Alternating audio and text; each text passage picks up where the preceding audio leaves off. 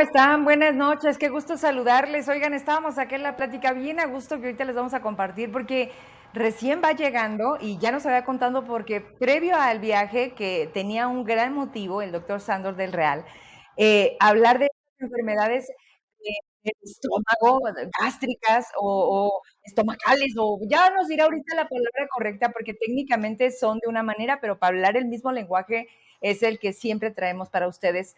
Estos programas, la verdad es que la intención, además de justo y necesario, porque ah, esa política, justo por esto, justo por estos corajes, por estos malos ratos, por estos mal sabores, por todo esto que a veces no podemos controlar, que está más allá de nosotros. Sí, más, eso no quita el que actuemos, ¿eh? Ojo, ojo. Pues, ¿a dónde se van las emociones? ¿Cómo canalizamos cuando a veces en nuestra vida no tenemos una rutina, una disciplina, que si el gimnasio, que si correr, que si cómo tomamos aire, pues. Y el cuerpo siempre reacciona y ve la manera de liberarla. Y cuando no lo entendemos y cuando no lo, lo escuchamos, bueno, vienen las enfermedades. Y cuando no lo atendemos, pues viene ya a donde casi o nadie quisiéramos llegar, ¿no? A un tema de gravedad, a una situación o a un caso que amerita, pues, de profesionales, pero no solo eso, que pone en riesgo nuestra vida. Me da mucho gusto recibirlo. Le agradezco mucho porque además en esta amistad que hemos logrado construir, pues en la confianza también se vuelve muy emocionante toda la experiencia de la que nos comparte, porque primero se fue a Chicago, quiero empezar por ahí y ya después lo que él, por supuesto, quiera platicarnos, ¿no? Pero los médicos salen de vacaciones poco, muy poco, casi nada. Y, poder desconectarse, porque creo que también es justo y necesario, ¿no? Eh, todas las profesiones deben de darnos estas, estos goces, estos placeres, estas oportunidades de que nuestro trabajo rinda frutos a un punto en el que digas, hoy quiero descansar. Pero hoy está aquí, ya regresó con la pila bien puesta, pues mucho más listo más experiencia y yo creo que eso es lo más interesante porque yo lo sigo viendo súper joven. Y pues es el doctor Sandor del Real. Vamos a abrir la cámara, no me quiero tardar más, les debo la editorial, pero tenemos consulta, aprovechenla. A todas las personas que se van conectando, abrazo, abrazo enorme para ustedes, buenas noches, arrancamos. ¿Cómo estás, doctor? Bienvenido otra vez. ¿Cómo te, cómo te sentó la salida? ¿Cómo te dio el aire por allá? Bien, bien, Yo creo que a cualquiera. Le hace falta salir, ¿no? Sí, hay que liberarse del estrés. Sí. Un ratito, sí. ¿Lo logramos? Lo logramos. Oye, me da mucho gusto tenerte. Muchas gracias, Vero. Porque, cuando estás por platicar un, un gran plan, o sea, aparte tienes una manera como de emoción, o sea, de voy a ir al Congreso, Vero, y, y, y, yo dije, qué padre, porque no dejas de aprender. Y te dije, oye, ¿y sí? ¿Sí te sorprendieron? Sí dijiste, wow, ¿cómo ha, ¿cómo avanzado qué? Tecnología, medicina. Es, es, un tema en la medicina que no se termina por, por, por aprender. O sea, todo el tiempo estás creciendo, viendo nuevas, uh, nuevos artículos. Todos los días se leen artículos nuevos de un tema en específico, de otro, y todo el tiempo hay que estar comiéndote esos artículos y leyendo y sí, exactamente. Oye, hay nuevas enfermedades. Digo, porque con ello también vienen casos de estudio que te obligan a decir, oh, oh, esto no estaba dentro del margen. Sí, hay nuevas enfermedades, hay conexiones, hay más información. Evidentemente, lo que hablamos ahorita, la globalización nos ha también dado de manera positiva la posibilidad de ver este, cómo funciona una determinada población ante una enfermedad, cómo la tratan, qué tipo de poblaciones son más propensas a otras enfermedades. Este, aquí en México, ¿a qué somos propensos los mexicanos? A nuestro estilo de vida, a nuestra este, nutrición, a nuestras este, actividades del día a día, cómo nos afectan al cuerpo y nos, nos hacen manifestar ciertas enfermedades, a diferencia de los japoneses, de los ingleses, de los eh, eh, canadienses o de, otros lados del mundo.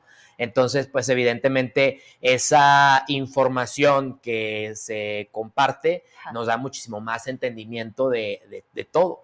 Y cada vez y, cada, y más investigadores y más médicos están viendo desde la experiencia personal al momento de estar enfrente de, de estas enfermedades y de estos pacientes que los están tratando, como los científicos que están todo el tiempo haciendo experimentos, haciendo desde moleculares hasta eh, estudios con ratoncitos, como platicábamos, ¿no? Este, hasta ya análisis eh, clínicos o, estudios ya clínicos aleatorizados en, humanos, ¿no? O sea. Oye, este, este congreso al que fuiste se llama en, en mexicano, digamos, en el español, y ahorita porque acá no me sale muy canijo con el inglés, dice Congreso de las Enfermedades Digestivas, fue en Chicago y es el más importante a nivel mundial. Sí, el Digestive Disease Week es toda una semana de puras enfermedades digestivas. Es el congreso más importante de todo, de todo el mundo. Se juntan muchísimas asociaciones de endoscopistas, de gastroenterólogos, de cirujanos, de hepatólogos, de este, del área de, de todo el tracto digestivo.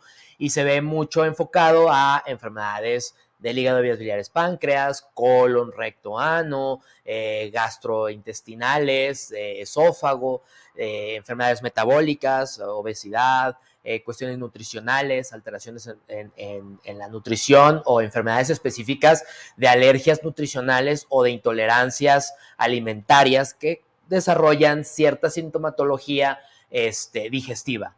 ¿No? Entre las más comunes, pues es el dolor abdominal, el básico dolor abdominal, estreñimiento, diarrea, sangrado, distensión abdominal, que ahí es donde pues lleva a, la necesidad de una valoración para identificar ¿Qué estos síntomas que están manifestándose o de qué enfermedad se están manifestando o de qué alteración médica. Tengo que decirte algo porque creo que poniendo ciertos casos muy precisos, entonces viene la identificación de ¡Ah! también me pasó o lo podemos evitar. Resulta, y te lo compartí, que ¿qué hacemos?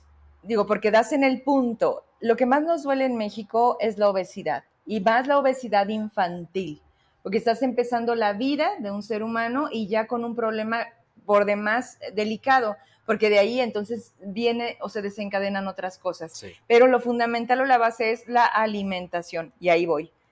Todos los días, los que somos mamás y papás de, de nuestros hijos, preparamos el lunch y dices, oye, pues vamos a ponerle el juguito, ¿no?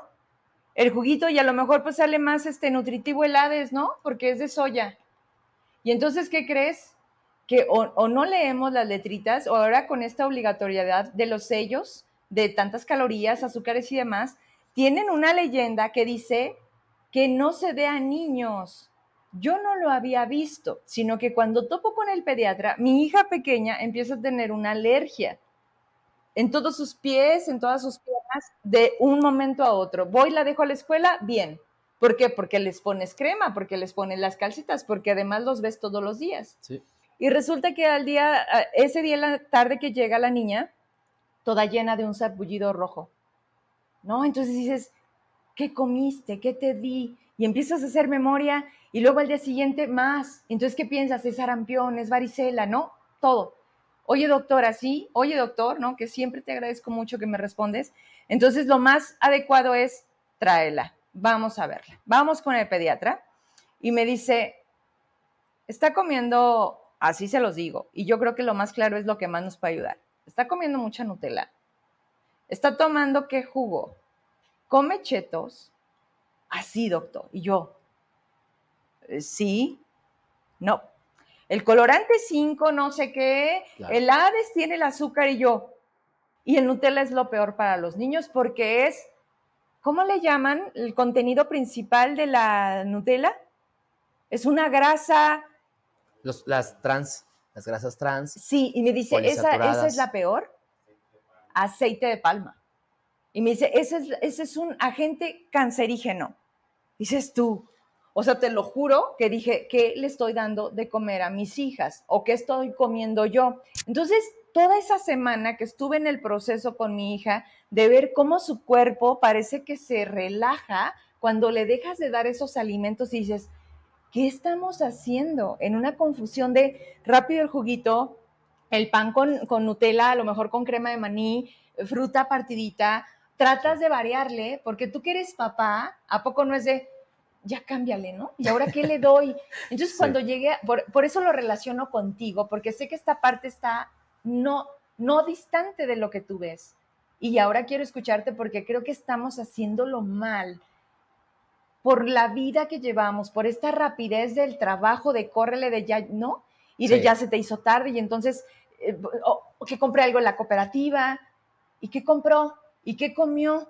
Y cada que lo hacemos. Y entonces aquí empieza el problema. Pero no lo están poniendo enfrente y no lo estamos viendo, doctor. Entonces, sí me gustaría como que, fíjate, no lo traía planeado, te lo prometo. Sí, sí. Pero creo que ahí empieza el, ahora sí que el principio. O sea, ¿qué comemos? Mira, hay, hay tres órganos principales que manifiestan eh, reacciones alérgicas o, reacciones a algún antígeno. Voy a llamarlo antígeno como algo que despierta una reacción en tu cuerpo. Y sobre todo es las respiratorias, en, es muy común en temporada de invierno, los aerosoles. el ¿no? no? Eh, las, la piel ¿Mm? es otro órgano que, despierta o manifiesta este, cuestiones, alergias o antígenos, intolerancias. Y la otra es el sistema digestivo. Es también un, órgano súper inmunitario que, que, pues todo lo que nosotros llevamos a nuestra boca, el, el, intestino tiene que discernir entre lo que es bueno, lo que es malo, lo que tolera tu cuerpo y lo que es dañino, lo que es veneno, lo que no. Entonces, evidentemente, este es, es, un, es el principal agente de lo que comemos, lo que va a determinar si el intestino lo va a tolerar o no lo va a tolerar.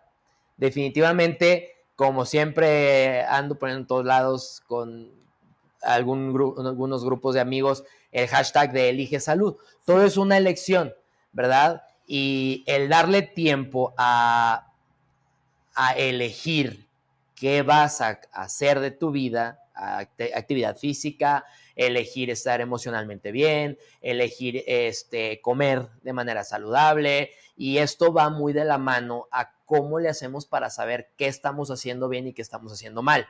Desde luego, hay que acercarse a los especialistas para poder tener este, esta, este entendimiento y esta balanza de si se lo doy a mi hijo o no se lo doy a mi hijo. Totalmente, este, todas las enfermedades que, manejamos nosotros como grupo en, la clínica este, y que son de, de carácter digestivo, van de la mano con una asesoría nutricional, porque es, es, es, parte pivote de el tratamiento de las enfermedades. Es mejor quitar el agente dañino que eh, seguir el estímulo y dar eh, medicamento para tapar los síntomas. Sí. Entonces deben ir de la mano y mando un saludo también ahí a NutriCorp, este, Carmen y todo el equipo que trabaja alrededor de, de Real Bariatric y de Clínica de Heridas y de Doctor del Real, en donde manejamos enfermedades digestivas, manejamos enfermedades metabólicas, manejamos obesidad y este, se lleva ese asesoramiento y ese acompañamiento en conjunto para precisamente instruir, capacitar y hacerles ver a los pacientes que ellos mismos pueden eh, elegir qué les hace bien y qué no les hace bien. Desde luego, cuando llegan pacientes, que es lo, más común en la consulta, la, colitis, ¿no? La colitis. O sea, ese es el tema de el hoy. El tema es que llegan con la distensión, que llegan con el dolor abdominal, que de repente están como que estreñidos, de repente como que se soltaron. Y la pregunta que yo siempre les hago es, ¿cómo estás evacuando? ¿Cada cuánto estás evacuando? A qué hora estás evacuando, si hay un hábito realmente, un horario a la hora que evacúas, así como si hay un horario de comida. Podemos educar a la pancita, o sea, para decirle, ahorita no, después de tal hora puedes ir al baño. sí lo podemos hacer. Sí, lo ideal y lo que yo a todos los pacientes les aconsejo es que se er, haga ese hábito intestinal y lo eduquen al cuerpo, ¿no? Levántate, tómate un vaso de agua y vete a la taza siete minutos sin pantallas, sin distracciones, haciendo esas conexiones entre el estómago, el cerebro, todo esto son conexiones reales, neuronales, que funcionan con hormonas, eh, el, reflejo gastrocefálico, el cefalocolónico, el colonogástrico, en donde son señalizaciones que tu cerebro este, le avisa al, al estómago y al colon cuando se está saboreando la comida, cuando tiene hambre. Cuando el estómago detecta comida, le avisa al colon que tiene que ir avanzándole porque ahí va, ¿verdad? Pero entonces cuando te metes al baño y te llevas el celular, te distraes, sí, claro. Exacto, o sea, no estás... No estás dándole la atención fisiológica a tu cuerpo. Tienes que darle esos minutos a tu cuerpo para que se eduque. Y tú te puedes acostumbrar a comer a las 6 de la tarde y a esa hora te va a dar hambre. O te puedes acostumbrar a, comer a las 2 de la tarde y a esa hora te va a dar hambre. Así como te acostumbras a despertarte sin despertador, reloj biológico, a las 7 de la mañana todos los días, también puedes educar a tu intestino a evacuar todos los días en la mañana. Y lo importante es que ya acabas con ese pendiente. Y si te agarra el deseo de, de, evacuar en el súper, en la escuela, en el trabajo, y lo inhibes, empiezan una serie de alteraciones en la motilidad ¿sí? Aunado, a falta de ese, de ese hábito, aunado a una mala alimentación, porque tampoco hay horario de alimentación, tampoco hay horario de dormir, porque también estamos en las pantallas y te desvelas, se te quita el sueño y ahí se altera la melatonina y el cortisol y el estrés también aumenta el cortisol y este la falta de actividad física pues también hace que se que se alteren todas estas hormonas, se descompensen y todas tienen una relación directa porque funcionamos a base de hormonas. Entonces, todas las hormonas digestivas están relacionadas con el cortisol y un estrés constante hace que tengan manifestaciones este, intestinales. De ahí que digan, el colon es el primer órgano que somatiza las cuestiones emocionales, estrés, ansiedad, depresión. Aquí cae. Sí. A ver, antes de irnos de lleno, porque traemos una presentación, el doctor, por supuesto, que le dedica tiempo y es muy profesional. A ver, ¿qué pasa ¿Por qué me cambian el horario de verano? No estoy diciendo que lo extrañe, pero mi cuerpo se levanta a las cinco y media y sientes que ya son las siete, que ya se hizo tarde. Además, agregado a ello, esta ola de calor que te estás levantando en la madrugada porque no puedes dormir. Pero, ¿qué pasa con nuestro cuerpo justo en este momento que sin reloj, a las cinco de la mañana, me decían algunas personas, me despierto? ¿Qué es eso? Es una alteración, es una alteración eh, hormonal. La melatonina, el cortisol están desbalanceados, hay un estrés agregado, la cabeza está a mil por hora y, pues no tienes un patrón de sueño, no tienes un patrón de alimentación, no tienes un patrón evacuatorio, no tienes un patrón digestivo y pues nos, andamos como locos. Traes un desmadre. a ver, ¿cómo le hacemos para bajar esa, esa alteración, esa ansiedad ¿Se puede? Hay, hay ciertas este, medidas. Eh, todos los pacientes igual, eh, yo les pregunto, ¿tienes ansiedad? Y algunos me dicen que no. Les digo, no, me puedes decir, todos tenemos ansiedad. Es, un, es un mecanismo fisiológico, este, meramente de humano para estar al, tanto y al pendiente. Como de alerta. De alerta.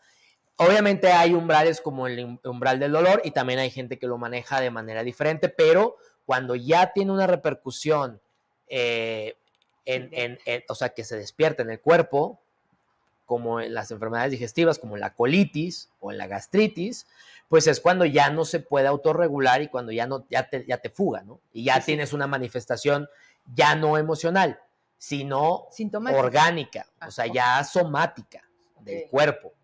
Y pues es la manifestación del cuerpo de algo que se desajustó de manera hormonal de una parte emocional. Entonces, ¿cómo lo este, controlamos? Hay mecanismos. Este sistema se llama sistema simpático, es el sistema que te activa, que te, que te prepara para la pelea o para la huida. Y desde la escuela de medicina, esto es, pura, esto es puro fisiológico. Esto es como meterte en el libro de fisiología médica porque todo es desde la función del cuerpo y lo que no, no sucede genera una patología, ¿no? Entonces, el sistema simpático o el sistema que nos mantiene alertas, y es como pensando desde la prehistoria, quien estaba de repente se le apareció un dientes de sabre y tenía que activar su sistema, activar el cortisol, activar un estrés para prepararse a la huida o a la pelea y despertar ciertos sistemas este, de su cuerpo o del organismo como la circulación, eh, empezar los músculos, activarlos, la visión, el cerebro, para estar al tanto alerta. ¿Cuál es el otro sistema? El parasimpático, donde hacen las funciones digestivas que no son para la pelea y la huida. y es la función urinaria, la función digestiva, estas, estas hormonas, estos sistemas que no son fundamentales para que puedas pelearte eh, en, contra un mamut, ¿no? Entre toda la manada. E, es, es, esto. ¿Cómo se activa esto? Pues haciendo ejercicio regularmente para que puedas activar el cortisol y que pueda haber un descenso. Durmiendo bien, eh, meditación, este, hay muchas otras este, cuestiones, pero como bajarle algunos alimentos, bajarle algunos alimentos, azúcares, sí, las, los azúcares, los lípidos, las grasas, las trans, estas que tanto ponen en los empaques de, de, los, de los alimentos, exceso de calorías, exceso de ácidos grasos trans y excesos de este, calorías, ¿no? Todo esto obviamente activa el sistema digestivo para poder funcionar un poquito más, pero no de una manera correcta, porque le estás poniendo carga y eso le genera estrés al cuerpo. Dijiste algo que luego se traduce en estas frases de no ha pasado y tú ya te preocupaste o el 90% de las cosas por las que te estresas terminan sin suceder, sin embargo al cuerpo ya lo estresaste o lo preparaste para esta alerta de por si pasa. Eso está en nuestra cabeza. Tiene una cuestión emocional, un componente emocional eh, de ansiedad y de cómo se regula esto.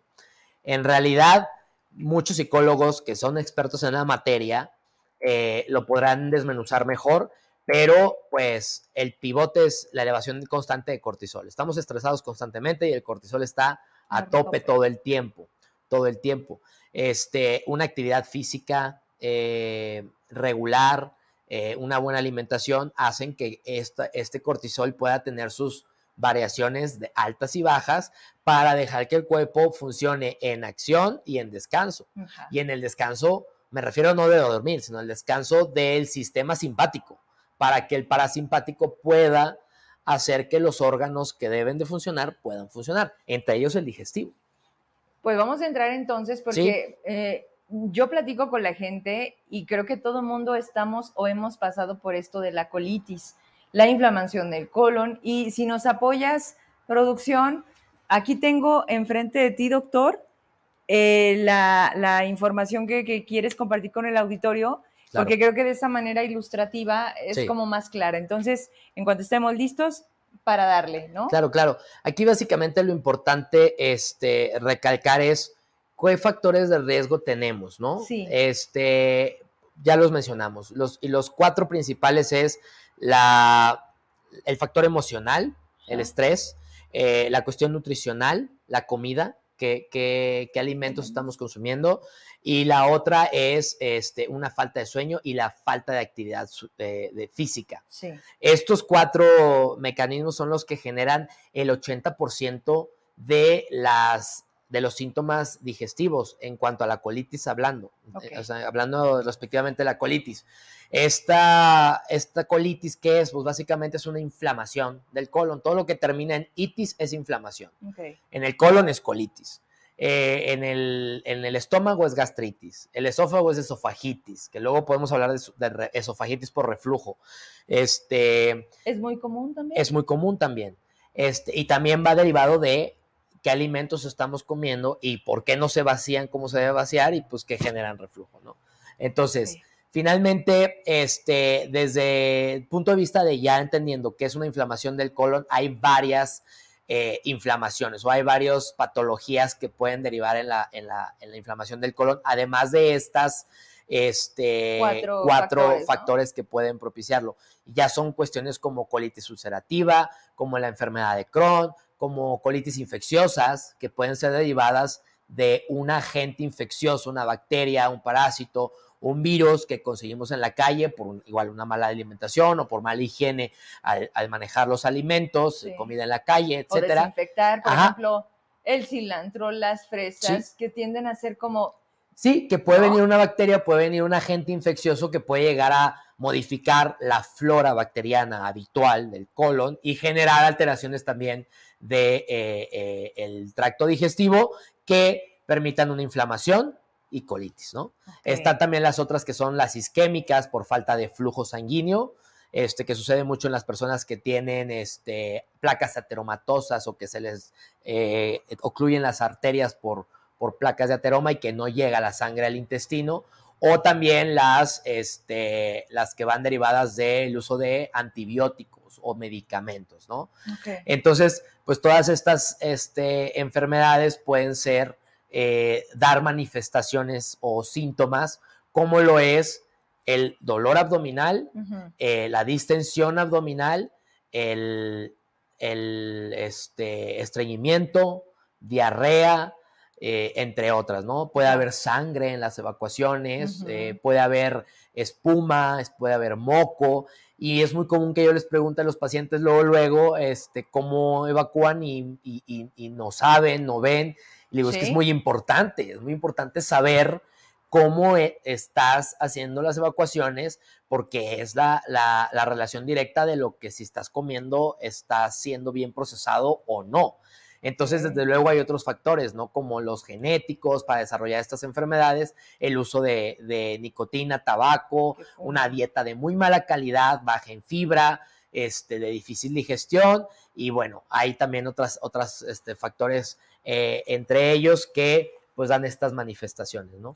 Lo importante de, de esto es identificar los signos y síntomas, Luego, luego, o sea, entender a tu cuerpo, escucharlo, eh, conocerlo, si algo no anda bien, buscar una, atención eh, especializada, buscar un, un, este, alguien experto en la materia para poder este, evitar que pase mucho tiempo y que esto pueda llegar a evolucionar o que no se llegue a diagnosticar hasta que ya hay complicaciones, ¿no? Sí. Hay ahí en cuadro clínico, pues pasaría todo esto, doctor. Lo acabas de decir, son como contrastes, ¿no? Sí, sí, sí. Y esto también deriva. un paciente que tiene una mala digestión va a estar estresado, va a estar irritable, va a estar ansioso, se va a sentir fatigado, cansado, debilitado. Y es, es la respuesta al cuerpo. Es un ciclo vicioso. O sea, estás estresado, te va a ir mal el intestino, te va mal el intestino, te vas a estresar. Entonces, es donde vemos este, cómo nuestro, nuestro cuerpo se manifiesta ante algo que no anda bien, eh, emocional o, somático. ¿no? Y una recomendación que podemos hacer a partir de hoy es eso que a lo mejor no estamos acostumbrados. Bueno, te dejo terminar esto para irnos de lleno a algunas recomendaciones. Esta, esta fotografía que tenemos particularmente en este momento, ¿qué, es? ¿Es un ejemplo de...? Es una radiografía. A, lo que voy es cuando identificamos un síntoma o un signo, es acercarse con un especialista para poder ahondar en la información de qué tipo de alimentación lleva, si hay antecedentes eh, importantes en la familia de enfermedades relacionadas reumatológicas o que puedan estar asociadas al tubo digestivo, si hay tumores en la familia o cáncer en, edades tempranas o cáncer específicamente de colon o de cualquier parte del tracto del, del tubo digestivo, este, y valorar cuáles son los síntomas, cuándo se despiertan, qué los quita, qué los exacerba, cuándo suceden, si los asocian a ciertos alimentos o no, para ir indagando en qué es y ir haciendo descarte de, todas las patologías que puede, que puede haber con dolor abdominal, ¿no? Porque hay, desde luego, eh, el dolor abdominal hay hasta patologías quirúrgicas, como una apendicitis, una diverticulitis o cosas que tienen que ser operadas de manera inmediata. ¿Por qué la apendicitis siempre nos da este susto? Y, y lo he visto mucho con hijos de amigos espero de verdad que, no me toque, pero eh, esta pieza particularmente, ¿por qué siempre nos hace batallar y nos asusta? Porque empieza un dolorcito y un dolorcito y ya no se quitó y fue a dar al hospital y le quitaron el apéndice. ¿Cómo? ¿Cuántos años tiene? Seis. ¿Cómo? Esa parte de nuestro cuerpo es como un poco desechable. Sé que estamos hechos perfectos y cada pieza tiene una función, pero ¿qué pasa con el apéndice? El apéndice es un órgano inmunológico y tiene mucha secreción de inmunoglobulina, inmunoglobulina A, que ayuda a, este, obviamente, en esta parte de la inmunidad o de la receptibilidad de, de qué está entrando al cuerpo y que lo puede atacar. ¿sí?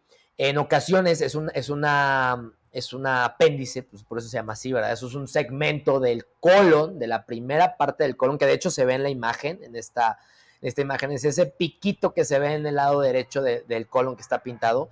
Esa se llega a ocluir por exceso de moco, incluso por cierto tipo de semillas. Puede entrar ahí, taparse, ocluirse y esta pues empieza a inflamar por, por, el moco que se llega a acumular ahí y al finalmente este, puede explotar.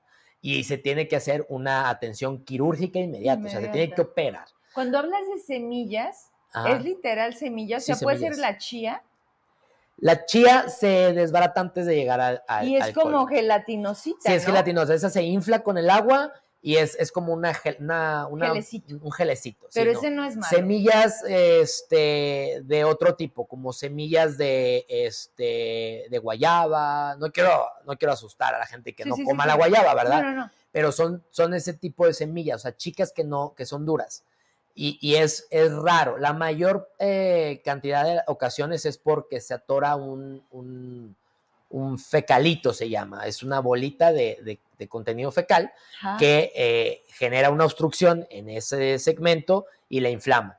Y es quirúrgico, tiene que operarse, pero de manera inmediata para evitar complicaciones. Entonces, pues esto es lo que sucede, este, antes no se sabía y, se llamaba la enfermedad del costado y ya se sabía que si te daba la enfermedad del costado te morías. De hecho, hay una película, eh, bueno, es un libro basado en un libro que se llama El Médico, donde hablan de esto y está muy padre, la recomiendo para el fin de semana. Este, pero sí, o sea, finalmente todo este trayecto eh, y este segmento de todas estas inflamaciones que, surgen, unas llegan a ser quirúrgicas, como en el caso de la apendicitis, y otras no. Otras son inflamatorias crónicas, como pueden ser el Crohn o el CUSI, que nos preguntaban en el programa pasado, que son enfermedades que el mismo cuerpo manifiesta y este, inflama eh, eh, distintas zonas del tubo digestivo, en particular el colon, y que este, esta manifestación, o este cuadro clínico de inflamación crónica deriva en que incluso pueda llegar a sangrar una persona con las evacuaciones. Entonces, un sangrado en las evacuaciones es un, es un dato rojo, es un punto de alerta, para tomar atención. Y me ha tocado muchos pacientes que pues sangré y, y, es como, ah, ok, pero eso es algo muy importante, no hay que dejarlo pasar. Ahora, también estas están asociadas a patología anorrectal a fisuras eh, eh, o, fístulas en la región anal que también se pasan muy desapercibidas porque se catalogan como hemorroides. Todas las personas dicen que son hemorroides y en ocasiones no son hemorroides, en ocasiones son fisuras que pueden estar relacionadas al Crohn o fístulas que pueden estar relacionadas al Crohn porque es una enfermedad manifiesta de inflamación. Y necesitamos tratamiento. Sí, hay que indagar y hay que valorar si existe o no una relación entre la inflamación, el dolor, la distensión y la patología no rectal, ¿verdad? Continuamos con la presentación.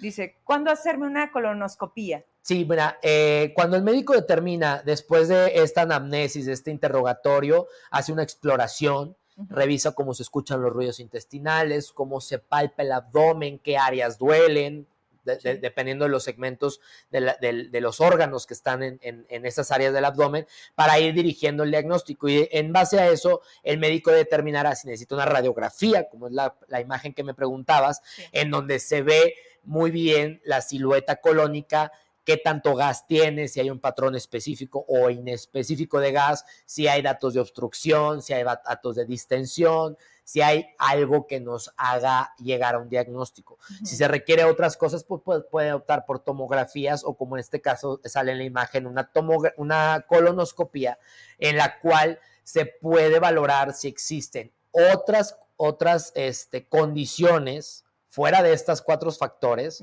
otras condiciones que den los síntomas, ya sea pólipos, tumoraciones, este, ciertos tipos de cáncer, este, divertículos, eh, angiodisplasias, eh, croncus inflamatorias, enfermedades inflamatorias o este, de otra índole, ¿no? Y una de las partes importantes es eh, que actualmente, eh, como se hacía en el, en el, como se hace en, el tamizaje de, mama para detectar oportunamente el cáncer de mama, actualmente ya hay lineamientos para hacer colonoscopía a partir de los 50 años para precisamente estos pólipos que se pueden detectar de manera temprana no avancen o no este, prosperen a un cáncer, por ejemplo, ¿no? Entonces, este, la sangre oculta en heces es otro estudio que se hace. Cuando es la sangre evidente, pues es, eso, es, alarmante, ¿no? Y eso es este, hacer una valoración inmediata. Pero cuando no se tiene esto y hay patología digestiva que le hace pensar al médico algo, este, eh, relacionado, va a pedir una sangre oculta en heces o un guayaco, se llama, es un, guayaco, es un estudio donde se, se revisa, eh, se, da una muestra de, las evacuaciones y se determina, se busca si hay sangre oculta. Porque a veces la sangre es muy evidente, a veces es roja, rutilante, se esplashea toda la, taza de baño o a veces va mezclada en las evacuaciones, pero es visible. Y hay veces eh, que hay, sobre todo en tumoraciones, que pueden eh, tardar alrededor de, de, un tiempo de 3 a 5 años en desarrollarse, el primer síntoma que puede haber es la sangre oculta. Entonces, si tienes sintomatología o hay cambios en el hábito digestivo que de repente digas, pues yo era muy este, constante y de repente como que ya no, como que las evacuaciones han salido más mal formadas o como que las evacuaciones ya salen en bolitas o como que de repente me suelto y como que de repente me estriño. ese cambio de hábito es un dato importante que debe ser tomado en cuenta tanto como para el paciente como para llevárselo al médico y, y de decírselo para que el médico pueda indagar si está relacionado o no, o pedir un guayaco de acuerdo a la edad y de acuerdo a los antecedentes, si hay factores relacionados, o incluso una colonoscopía para ver todo el colon y determinar si hay, como en la imagen se ve, divertículos o pólipos. Estos pólipos son los que pueden después desarrollarse cáncer. Ajá, y en la cuestión de los divertículos, que es algo ya no es de patología maligna, sino de patología pues este benigna, pero también no deja de ser importante, estos divertículos pueden también generar un cuadro como el de la apendicitis, porque no es apendicitis, pero es diverticulitis. Estos divertículos se llenan de materia fecal y se inflaman, se perforan y luego hay una, hay una contaminación de todo el peritoneo, de toda la cavidad peritoneal, la cavidad abdominal, y esto es lamentada peritonitis, ¿no? Otra vez, itis, inflamación. La peritonitis es un cuadro grave de, abdomen este, infeccioso, de sepsis abdominal que debe ser atendida de manera quirúrgica inmediata también.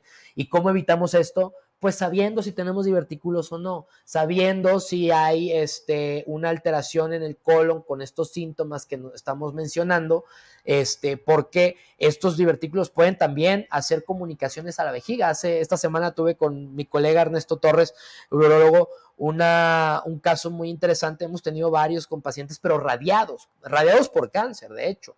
A ver, ya este, tienen cáncer. Que ya tienen cáncer y por radiación para tratamiento del cáncer, pues eh, también se afectan otros órganos y, e inflaman y generan fístulas o comunicaciones de un segmento a otro. En este caso del colon a la vejiga. Entonces, este paciente, por ejemplo, que le dije que iba a estar platicando y que, y que le iba a mandar saludos este, a Chuy, eh, este paciente tuvo una comunicación del colon con la vejiga y tenía infecciones recurrentes porque había paso de materia fecal a la vejiga y orinaba popó, orinaba aire por la inflamación crónica de un divertículo agudo. Entonces, hemos tenido también otros casos, pero son inflamaciones por radiación. Y estas radiaciones generan también esta inflamación. Todo va a derivar de la inflamación. El tema de la quimio. De la, de la radiación. Quimioterapia también, pero eh, es mucho más común con la eh, radiación porque quema, quema los tejidos, los inflama y este genera, se, pega, se pega, hace, hace, hace caos ahí. Entonces, este, pues estos ya, ya conllevan, ya son cosas más avanzadas, más complicadas que se pueden evitar si llevas una dieta alta en fibra, baja en carbohidratos, este, de cadena corta, este, los mentados, los food mats, food mats que Ahí eh, los nutriólogos tienen muchísimo más eh, eh, expertise en esto, pero son alimentos fermentados, oligosacáridos, oligosacáridos, disacáridos, monosacáridos. ¿Son los estos que se hacen de yogurt? Ahí hay también food maps. una asesoría correcta de los food maps te los puede dar un nutriólogo. Este... Oye, préstame un nutriólogo. Claro, te, late? Sí, sí, sí, por supuesto. Claro. Porque, porque sabes algo, o sea, nos da pena luego hablar de esto, de, imagínate, llegas con el doctor la primera vez que lo conoces, a Sandor, y te dice, oye, ¿cómo estás haciendo de la popó? Espérame poquito, espérame, o sea, ¿estás de acuerdo? No lo, no lo normalizamos como debiera de ser, pero ¿sabes otra cosa? Ya casi terminamos esta, esta, ¿sí? Para irme de lleno con, porque ya hay preguntas, ya, ya, ¿no? Y esa es la parte que más me emociona y a ti más.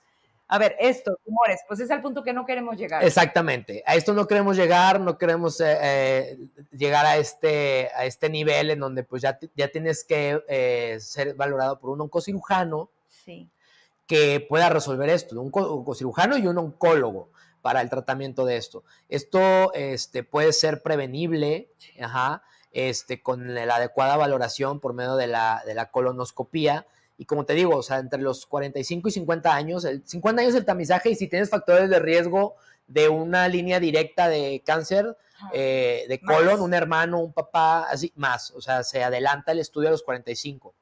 Y esto con el guayaco o la sangre oculta en heces pueden ayudarte a dirigir este o, prevenir esto, ¿no? Y eh, en relación a la, creo que la siguiente diapositiva, la que, la que habla de, de la alimentación, la dieta food, exactamente, que es de las siglas es ese. Son este, alimentos fermentables, oligosacáridos, monosacáridos y polioles. La pez de polioles. Esos son, pues son, son, son, alcoholes derivados de los azúcares. Ah, pero no es Cuba, no es chupe. No, no, no, son alcoholes derivados de los azúcares. ahorita me voy, ¿no?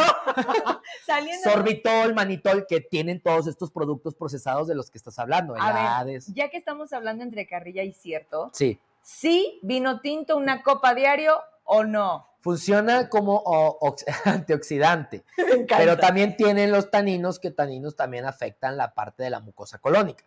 Entonces, te voy a, te voy a, extender la invitación con la nutróloga para que te pueda hablar de todo esto sin tapujos de los food maps, de los ella sí le encanta ir al súper y, ver toda la información nutricional. Que todos deberíamos de hacer que todos deberíamos de hacer, exactamente. Me echa carrilla porque a mí no me gusta, pero... ¿Y lo haces? No, no, no me gusta, pero sí lo hago, ¿no? ¿Tenemos más o hasta aquí llegamos? Ya, hasta aquí, sí. Ok, a ver, ahora sí porque me, ya sabes, ya sabes cómo soy. O sea, no acabe, yo ya traigo 10 preguntas y las de la gente que es importante. A ver, algo pasa, algo me pasa. Yo como brócoli, malísimo. Malísimo porque lo repito todo el día. Como lechuga, me gustan las ensaladas. Como, bueno, todo el día repito la ensalada. ¿Y, ¿Y a qué voy? Nos acostumbramos a, ah, es que el brócoli me soltó un poquito ¿Eso está bien? ¿Está mal? ¿Hasta cuándo lo dejas pasar como, sí, fue el brócoli, a mí? Y no solo el brócoli, o sea, hay cada cuerpo y cada intestino es diferente. Hay gente que se lo acepta, hay gente que no lo acepta. Hay gente que el otro día platicaba con una paciente y me dice, bueno, es que yo antes eh, comía súper mal y no sentía tanto problema digestivo, ¿verdad?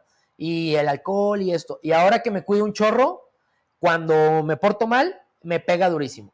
Pues sí, lo que pasa es que tu cuerpo estaba muy mal acostumbrado y pues ya ni siquiera te, daba manifestaciones. No significa que estuviera bien, pero ahora que sí te cuidas, cuando llega una gente fuera de sí, ahora sí te pega, ¿no? Entonces, hay cuestiones, y aquí yo te diría, un nutriólogo te puede decir qué puedes eh, buscar de opción si el brócoli no, te, no te cae. Ok. ¿Verdad?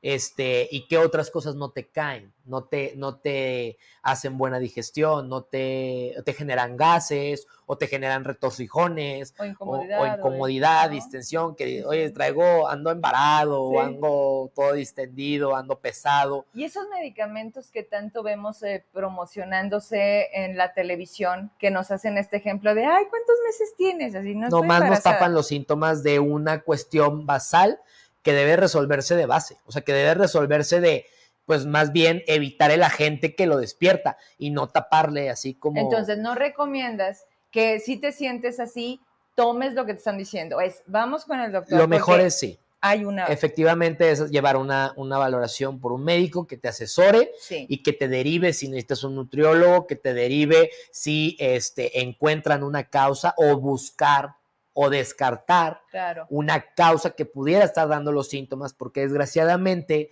eh, sucede que llegan los pacientes ya muy avanzados en un Crohn, en un CUSI no diagnosticado, y, la manifestación es de que pues que me da diarrea y me cae mal y me suelto y me suelto y me suelto y puro treda o puro omeprazol o puro y, y no está bien indicado, nos esconde síntomas y este cuando nos damos cuenta ya llevamos 3, 5 años con que tengo gastritis y colitis, ¿verdad? Y no tenemos una causa, no tenemos un agente causal o no tenemos descartado algo que pudiera estar en evolución, ¿no? Cierto. Vaya, qué interesante. A ver, vámonos con lo que la gente pregunta, si me ayudas con los mensajes acá en pantalla, porque los, vi, los fui viendo de un lado, pero a ver, tengo aquí uno rapidísimo, dice Graciela Gaitán, ¿el doctor dónde consulta da atención a niños? Gracias. Mira, cuando es atención a niños, este, los derivo a un pediatra para valorar, porque las patologías sí son totalmente diferentes, ¿eh? entre los niños y los adultos. Hay, un, hay una condición primaria, evidentemente, con la este, parte de la alimentación. Las intolerancias y las alergias o, las, o, cómo, cómo manifiesta tu cuerpo ciertos alimentos o si hay alguna patología, si hay alguna enfermedad como tal. ¿verdad? Este, en ese contexto de niños dependiendo, ¿no? Ahí sí me apoyo con otros colegas, este, para atención de niños eh, pediátricos, por ejemplo, neonatales o pediátricos, o si ya son adolescentes, pues ya son más como, como una persona adulta. Sí. Este, y, y sí, sí varía en las cuestiones quirúrgicas, por ejemplo, la, ciertas patologías digestivas. Ok. Ajá. Eh, consulto en la clínica Nápoles, en la Torre B, en el segundo piso. Ahí está este, todo el equipo de fisioterapias, enfermeros, nutriólogos, trabajo social, psicólogos, eh, médicos generales y eh, servidores, ¿no? Especialistas, ajá, también. Entonces, si habría que canalizar, ese es el punto de referencia. Tú llegas ahí, le dices, necesito esto y con el doctor, pues ya se verá, pero pues tienen todo, prácticamente tienen todo. Estoy viendo que va junto con pegado. De verdad, ojalá que podamos en, breve tener la parte de la nutrición. Claro. Porque, porque de ahí vienen muchas dudas, ¿no? Que a veces se convierten como entre la broma y todo, pero dices, a ver, ¿y ya, ya te atendiste? No, pues yo creo que es normal. Ese es a donde caemos siempre, de no, pues es que es normal, ¿no? No, o también se estigmatiza, que, ¿y por qué vas con el nutriólogo? Pues te quieres poner eh, a dieta, a dieta y no es ponerse a dieta, es, es tener una consulta donde tú puedas eh, eh, saber, donde te puedan informar eh, qué estás haciendo, si estás eligiendo bien o no estás eligiendo bien lo que estás comiendo, si, que, si lo que estás comprando para la casa es saludable o no es saludable, o te conviene o no te conviene. ¿Influye el tipo de sangre? ¿Influye el tipo de sangre? Sí, para ciertas patologías sí. Hay anemias este, específicas derivadas de la sangre que tienen una cuestión en la en cómo, cómo nuestro cuerpo recibe ciertas vitaminas. El ácido fólico, el hierro, la vitamina B12, que justo eso hablaba este, hoy con mi nutrióloga respecto a los pacientes este, que, que tenemos de cirugía bariátrica y metabólica, las deficiencias que pueden llegar a tener si no tienen un buen seguimiento. ¿no? Por eso el acompañamiento nutricional y médico para poderlos eh, aconsejar, llevar de manera conjunta, acompañar en, en esto, en, en, qué elegir para que no puedas tener estas deficiencias y que luego termines una anemia y luego que termines este, eh, con, problemas de cirrosis o enfermedades hepáticas o, desnutrición. Desnutrición. Claro, De la obesidad a la desnutrición.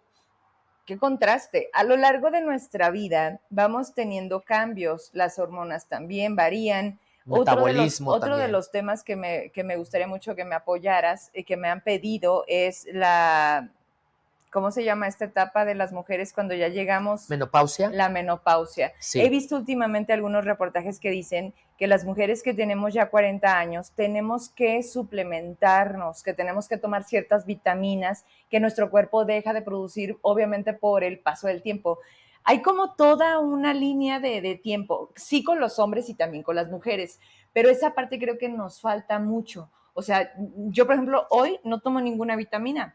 Y tengo, te digo, esta semana leyendo que dije, oye, a lo mejor yo debo de tomar algo porque estoy dejando de producir algo y me podría sentir mejor. ¿Dónde lo sientes? En todo, en la piel, en tu cara, en el cabello, en cómo te sientes. Y, y, y vaya, siento que a veces es esta parte de acercarte a la gente indicada que te diga, oye, ¿qué me recomiendas en esta etapa de mi vida? A lo mejor con mi estilo de vida, porque como bien lo dices, cada organismo es único. Así es. Y tienes que tener un traje a la medida. Pero me encantaría poder darle a, mi gente, a estas hombres y mujeres que me siguen, el que con una persona profesional nos digan, ¿sabes qué? Cuando tus adolescentes entran a esta etapa en donde las niñas tienen la primera menstruación, porque nos falta mucha educación y porque de por sí estamos llenos de información, pero no de la que nos sirve. Claro. ¿No? Entonces, Infodemia. El exceso de, pero, pero no sabes. Entonces dices, oye, pues ah, eso me gustaría mucho. ¿Y qué, qué debemos de comer? Porque debes de cambiar esos hábitos cuando ya llegas a una edad en la que dices, oye, hago ejercicio y no bajo de peso. Sí. El gimnasio no lo amo, pero mira, trato de comer bien. Mira, como súper poco, pero subo de peso. Oye, tienes anemia. ¿Cómo si estás gordo? A ver, no tiene que ver que tengan sobrepeso sin anemia, es porque comes mal. Sí, y todo esto es derivado de eh, cuestiones nutricionales, del metabolismo. Evidentemente, después de los 30, 35 años, el metabolismo va disminuyendo este, cada década de la vida y eso conlleva pues cuestiones esto de la piel, el pelo, eh, las funciones digestivas. Eh, en las mujeres está aconsejado los fitoestrógenos, que son derivados de, las plantas para esta, esta pues nueva etapa en la que bajan el nivel de hormonas. Y eh, igual derivado en qué alimentos los ginecólogos este, pueden determinar qué, qué opciones, además de hormonas o medicamentos, puedes pues, este, hacer o, tomar, ingerir para suplir esta, esta, esta falta de, ¿verdad? Aunado a los cambios en el metabolismo, que los cambios del metabolismo igual son a que no precisamente que, oye, pues es que yo me esfuerzo en ir al gimnasio, yo me esfuerzo en comer bien y no logro perder peso. Porque como ya lo habíamos este, hablado y como me gusta decirlo siempre, es que no es una enfermedad de, de flojos, no es una enfermedad de gente que come mal, es una enfermedad multifactorial en la que el intestino se enferma. El intestino absorbe diferente los nutrientes, eh, deriva diferente, los almacena diferente. Es una cuestión también hormonal. Es una enfermedad tan compleja porque es hereditaria, es genética, es recidivante. Por eso es de que hice una dieta y luego volví a recaer, pues porque es, es, es este recidivante. O sea, vuelve. Es crónica, como la diabetes, como la hipertensión, como la hiperlipidemia, es este, muy compleja, muy compleja. Tiene un factor psicológico, este, y por eso debe ser tratada de manera, de manera multidisciplinaria. Entonces, pues finalmente el metabolismo tiene un, factor importante, pero ya es una cuestión intrínseca del cuerpo, ¿no? Del metabolismo del cuerpo. Bien. Ah, Emma, hay algo de, de el inicio del programa, creo que era de Lupita Tobar, porque luego veo otra de sus preguntas. Dice, según mi gastroenterólogo, a mí me dio CUSI debido al estrés por haber perdido mi trabajo, ya que empecé a tener molestias de, en febrero, de febrero en adelante, después de haber sido despedida en enero. El, factor estrés sí. puede detonar eh, a lo mejor no, no causarlo como tal, pero sí puede hacer, ser un detonante de algo que ya, ya estaba predestinado a, pasar o que ya estaba predispuesto a suceder y, y, un factor estresante puede detonarlo, sí. Ok. Eh, ¿Me repites eh, para leer a esta persona eh, en sí cuál sería la pregunta? Porque yo entiendo ¿Me puede recomendar algún medicamento alternativo? Porque la mesa salina. La mesalacina. Ah, mesalacina de 1200 miligramos es muy cara. Y ella, ella, eh, Lupita, tiene CUSI. Mira, más, que, más que cuestión alternativa, eh, si eso es lo que le indicó su gastroenterólogo, tiene, tiene, tiene un fundamento de, de ser, ¿no? Claro. Y, y, sí, también nos enfrentamos a esto. Hay, hay, hay medicamentos costosos que, que, pues, desgraciadamente, en un paciente que tiene cronocusi y tiene que estar tomando mesalacina en cada este, agudización. Ahora, la mesalacina es de lo más este, tranquilo. O sea, hay, costo? Sí, en costo. Hay este inmunomoduladores, hay este inmunosupresores que, que, que, hacen que el cuerpo no dé estas, no haga esta inflamación y son muchísimo más costosos, o sea, de miles de pesos, ¿sí? Entonces, ahí es, la pregunta no, no, no, comprendo muy bien si existe, o sea, si, si, si dejar la mesalacina y buscar una cuestión alternativa. Así es, que cueste menos. Eh, pues desgraciadamente ahí, si, si eh, su médico gastroenterólogo le sugirió eso y le recetó eso o le prescribió eso, hay que, hay que, hay o bien tener una segunda opinión. Es válido. Creo yo que yo siempre hago eso. Es válido una segunda opinión. Y después de que fui, ahorita voy por acá, eh, después de que fui mamá, este, no, no se pueden casar con un doctor, no porque no sea, pero si se va de vacaciones, si ese día también sucede una emergencia, no te estoy echando carrilla, te lo juro. No, no, no. Es en serio. O sea, si, si, si surge la emergencia de la madrugada, si el doctor no, no vio esa llamada, las mamás nos desesperamos y buscamos lo que sea. Entonces, siempre tener una segunda opción. Yo lo que te recomiendo, Lupita, Lupita, es visita a Sandor, platica con él, de verdad, valóralo, ¿no? Y tú decide y él te dará una opción de haberla a tus condiciones o buscando alternativas como la nutrición, que creo que pueden llevar a, a buen cauce lo que tú buscas. A ver, otra pregunta. Me, preguntaban sobre niños que tienen enterocolitis, eh, que nacen con enterocolitis y que pudiera haber una condición al momento de ser más grandes. ¿Se queda como esa memoria o se libera o se libra, digamos? Hay, secuelas. Muchos de estos pacientes con enterocolitis generalmente este, que desarrollan al, inicio de la, vida, en, el periodo neonatal o en o en la infancia, en los primeros años de vida, eh, terminan siendo operados, terminan con resecciones colónicas y esto deriva en eh, pues, repercusiones en la vida adulta por eh, intestino corto o incluso adherencias que pueden generar dismotilidad o alteraciones en, cómo se mueven los intestinos y, y, claro, claro, tiene una repercusión directa, sí. A ver, me dicen, está de moda ingerir pastillas como metmorfina, La metformina. Para bajar de peso.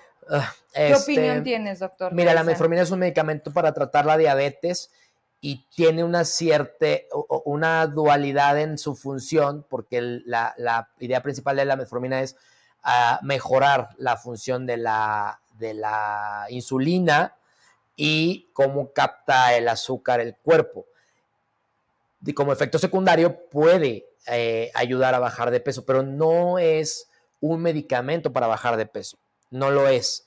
Esto es una moda, mala moda. Lo ideal es acercarse a un especialista que se dedique al tratamiento de la obesidad y poder llevar un, un tratamiento conjunto, una, una, atención conjunta entre un plan alimenticio. Hay medicamentos ahorita muy, este, de muy buena función, muy prósperos como los análogos de la GLP-1. La GLP-1 es una hormona que se llama glucosa-like peptide y esta tiene un efecto metabólico para mejorar la función de la insulina, las hormonas digestivas, eh, aumentar la saciedad, quitar el hambre y funciona para bajar de peso, ¿sí? Que es la liraglutida, samaglutida y todas estas que utilizamos en conjunto con eh, una valoración nutricional, con un plan alimenticio y medicamentos para bajar de peso, pero automedicarse para bajar de peso con estas fentermina, metformina, milagro, además. no son lo adecuado. Ok, tienes de aquel lado más, este, ok. A ver, doctor, con esto cerramos. Mira, no ya volteo y nueve con tres, qué bárbaros. Y les digo que la consulta nos dura así. Una hora. Pero así es cuando vas a visitarlo, ¿eh? O sea, la verdad es que, dime. ¿Cómo diferenciar, Buki Rom, dice, ¿cómo diferenciar un dolor de colitis con un dolor de estómago? La mayoría de los dolores de estómago son derivados de tracto digestivo. Cada parte del tracto digestivo tiene un nombre. Desde el esófago, el estómago, el duodeno, yeyuno, ilion y colon. Hay que acercarse a un eh, especialista para que mediante la exploración él puede determinar de dónde es o de dónde proviene el dolor. Para una persona, eh, determinar si es colon, porque el colon abarca la mayor parte del abdomen. De hecho, tiene eh, el colon derecho, el colon izquierdo, el colon transverso, el sigmoides. Entonces es todo el cuadrante, todo, el todo el cuadro del abdomen. Y la parte del intestino delgado está en, el centro, pero también arriba. Y luego está el apéndice del lado derecho y luego la vesícula arriba. Entonces, diferenciarlo como tal es, eh, lo mejor es ver los síntomas, anotarlos, eh, ubicar cuándo aparecen, cuándo no, y acercarse a un especialista para que puedan indagar en conjunto. Si es más allá de un dolor si es colitis, si es gastritis, si es duodenitis, si es este, una infección, si es estrés, si hay que hacer una colonoscopía, si hay un patrón alterado de las evacuaciones. A ver, pero entonces te das cuenta que no hay como tal un dolor de estómago. Es como este primer, este, este, este primer aviso de algo hay, pero tenemos, volvemos a lo mismo, a las malas costumbres de, oye, me duele la pancita, las niñas, nuestros hijos. Tómate una buscapina. No, no, no, es así, a ver, mm, lo primero que haces, ¿no? Como mamá, ¿ya fuiste al baño? Sí. ¿Cuántas veces fuiste hoy? Tal. ¿Cómo estás haciendo? Bueno, eso hago yo, ¿no? Sí, sí, hay que indagar. Entonces, este, pues primero bien y luego mal. Ok, ¿qué comiste? Esto, esto. Mm, ¿Comiste en la calle? ¿Qué comiste? Yo también comí lo mismo, yo no me siento mal. Y empiezas a relacionar eso. Al día siguiente pasa. Entonces, tenemos esta parte de me duele el estómago, pero es como me dio gripa o ayer me sentí agripada y pasó. Nunca, y con eso quiero cerrar, hemos tenido esta cultura de decir, no me siento bien, vas al doctor. Porque además, lo decíamos antes de entrar a las cámaras, estamos en una situación de crisis. Poder tenerte, poder tener el privilegio de tenerte en el programa, de que médicos como tú digan, pero vamos a platicar con la gente, vamos a responderle sus dudas, se vuelve para muchas personas en evitar que caigan en tomar algo inadecuado o que le piensen dos veces en que puede haber una consecuencia mayor, ¿no? Pero cada vez menos las personas tienen posibilidad de pagar un, doctor privado. El sistema médico de este país está tronado y hoy no hay ni paracetamol. Entonces, ¿cómo, ¿cómo crees tú que podemos ir haciendo en conjunto esta parte en la que utilicemos las redes, mis redes, tus redes, tu canal, el mío, como para, además, las jornadas de las que no debo de olvidarme que comenzaron con ustedes. Sí, ahorita platicamos que... Que, vienen otras, ¿no? Sí, sí, eh, en julio tenemos 16, de, julio. Ese fin de semana van a ser jornadas y van a estar cinco, no, ya son más. No, somos ya, ya 14, 14 especialistas, ajá. Empezaron cinco, me acuerdo de la foto, Amigos, si, tienes una foto, ahorita la pasamos a producción y si no, me la pasas para la semana estarla compartiendo. Y con eso te, digo, era, era mi comentario como de cierre, eh, Sandor. La gente no queremos llegar a un punto de límite. O sea, siento yo que en el fondo tenemos siempre el temor de algo no está bien, se siente. Eh, no te puedes autoengañar. Imagínate eh, ir a, a, una evacuación y ver que hay sangre y hacer que no pasa nada. Es correcto. De entrada, ya ahí tu cabeza en automático es de algo no está bien. Sí. Y no lo dices. Y si a eso le agregas que hay un factor económico que te limita, porque o comes o vas al doctor, claro. entonces nos morimos, porque llegas a un punto donde no te dan opción. Y hoy eso está pasando con este país y con esta sociedad. ¿Con qué te despides?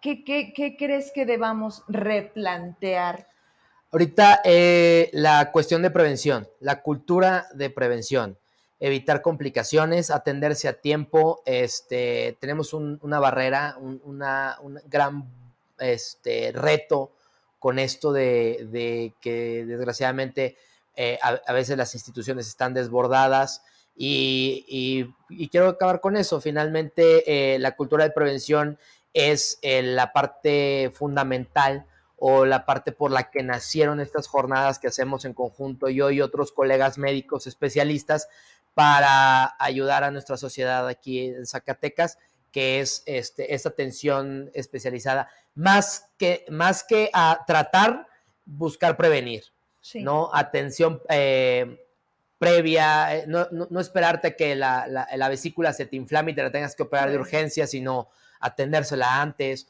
no esperarte a que te salga un cáncer de colon, sino hacerte una colonoscopia antes, eh, en el primer síntoma, ¿no? Y no, y no, no durar años para que puedas ir a un especialista como, como desgraciadamente sucede.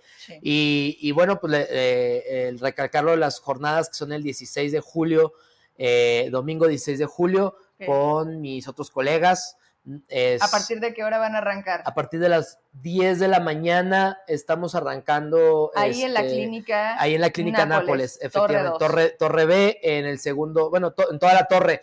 Este, ahí está eh, el cardiólogo Juan Manuel Cortés, el doctor Juan Manuel Cortés, está el doctor Ernesto Torres, eh, urología, está el doctor Salvador López Rubio, eh, oftalmología, está el doctor David Ramos, cardiología, este, el doctor ah, Carlos Uribe, traumatólogo, está el doctor Hugo Ávila, neumólogo, está el internista, este, híjole, se me va el nombre, pero ya somos, ya somos muchos y eh, el, doctor Carlos pues, González va a estar haciendo citologías, eh, citologías, eh, detección de Papá Nicolaus. Papá Nicolaus va a estar haciéndolos. ¿Y cómo le están haciendo? Me imagino que, a ver, hay un teléfono, ya ahorita ya están llenos, podemos darlo para prepararnos para la siguiente fecha. ¿Cómo le hacemos con la gente que, dime, doctor Sandor, a ver, ya tenemos aquí el teléfono y por supuesto la ubicación. Este, anótelo, pero póngalo en el refri. Sí. O sea, no, no, aparte de que lo guarden sus contactos, póngalo ahí a mí me han permitido ser un enlace con ellos, entonces igual si en algún momento dicen, pero ¿te acuerdas de, porque me ha pasado, ¿no? Y en automático les comparto el, teléfono del médico o de quien asiste, que así me, lo han autorizado, y vamos haciéndolo de esa manera.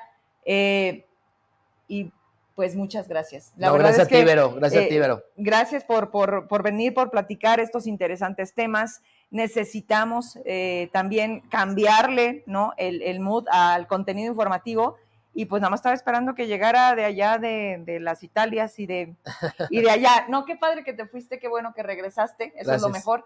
Ya se lo quieren llevar. Eh, ojalá que sea Zacatecas lo suficientemente demandante. O sea, que la gente crea tanto en que sí o sí tenemos que empezar a despertar este sentido de de más allá de cuánto me cuesta, es de buscar las formas de hacerlo para que menos gente muera por una cuestión de porque no tengo dinero o porque simplemente no pensé que fuera tan grave. Así que bienvenido las veces que necesites. Gracias. 16 de julio. Julio. Jornadas de salud en esta clínica Nápoles. Ahí está el doctor. Elige pues salud.